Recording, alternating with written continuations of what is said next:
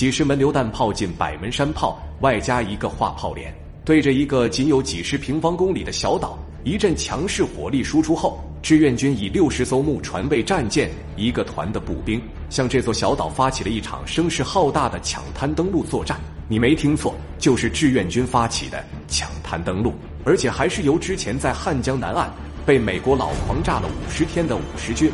那么，这究竟是一场怎样的战斗？又是如何发起的呢？抗美援朝战争中，志愿军唯一的一场渡海两栖联合作战又有多震撼呢？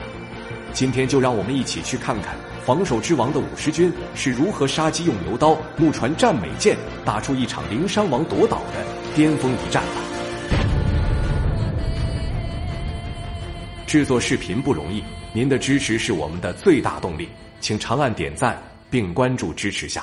我在这里先谢谢各位朋友了。一九五一年秋，朝鲜战争经历了几场大战后，被打蔫了的美军只能回到谈判桌。十月二十五日，新会之板门店在明媚的阳光下显得格外的盛意盎然，预示着在不久的将来将会有一个不平凡的结局。当谈到军事分界线时，却出现了一点小小的意外，就是几个小岛的归属问题。按原方案，以分界线为界，撤出驻军，各管各边，但美方却无理要求。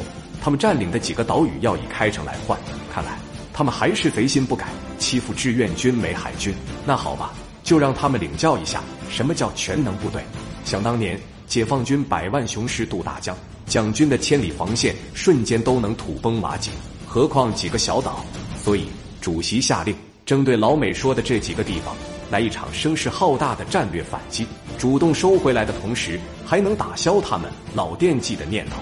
打完汉江阻击战的五十军，已在这几个小岛的边上休整了半年多。不仅兵强马壮，战斗力旺盛，装备更是今非昔比。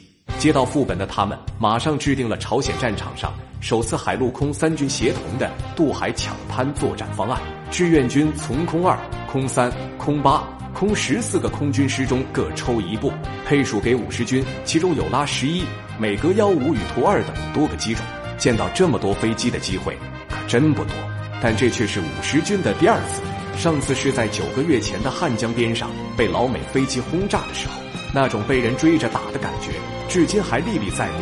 挨炸真的不好受。如今有了自己的空军，也让他们尝尝在炮火下的滋味。当时五十军制定的作战策略是由近而远，主导作战。首先拿下的第一个目标就是甲岛。甲岛也称皮岛，是鸭绿江口以东的一个小岛。面积仅有三十余平方公里，却是渤海湾的海上战略要地。作为旅顺港的前哨，当年日军就在上面驻以重兵，而朝鲜战争中更像是插入志愿军后方的一颗钉子。美军在这里建有雷达、侦听设施、二十四小时监听情报，志愿军早就想拔掉它。当时驻守在这里的是南九师的第一联队，由于他们在白马山战斗中击败过三十八军，所以也被称为白马部队。他们在普达金、龟岭、牛浦的三个突出部构建了大量的野战阵地，并装备了多挺 M2HB 重机枪与少量的迫击炮。五十军在多次空中侦察后，于一九五一年十一月五日正式展开抢滩作战。负责主攻的幺四八师四四三团于傍晚六时，在美军不方便出动战机又有能见度的黄金时段，以近六十艘大小船只分左右两路，同时向断岛发起突击。与此同时，后方的大炮对着全岛就是一阵火力覆盖，一时间，大口径的榴弹炮发出震耳欲聋的呐喊，密集的弹雨如流星般的划破天际，飞过海面，砸向目标，坚硬的岩石瞬间就成了一堆碎石。岛上的防御工事在强大的炮火下也显得格外的不堪一击，而抢滩的战士们直接将重机枪架在了船头，硬是以陆战武器打出了海军的火力。岛上的白马部队能挡得住志愿军的多路合围吗？图二轰炸机的首次亮相又有多震撼呢？请看下集：三军协同二长空出击。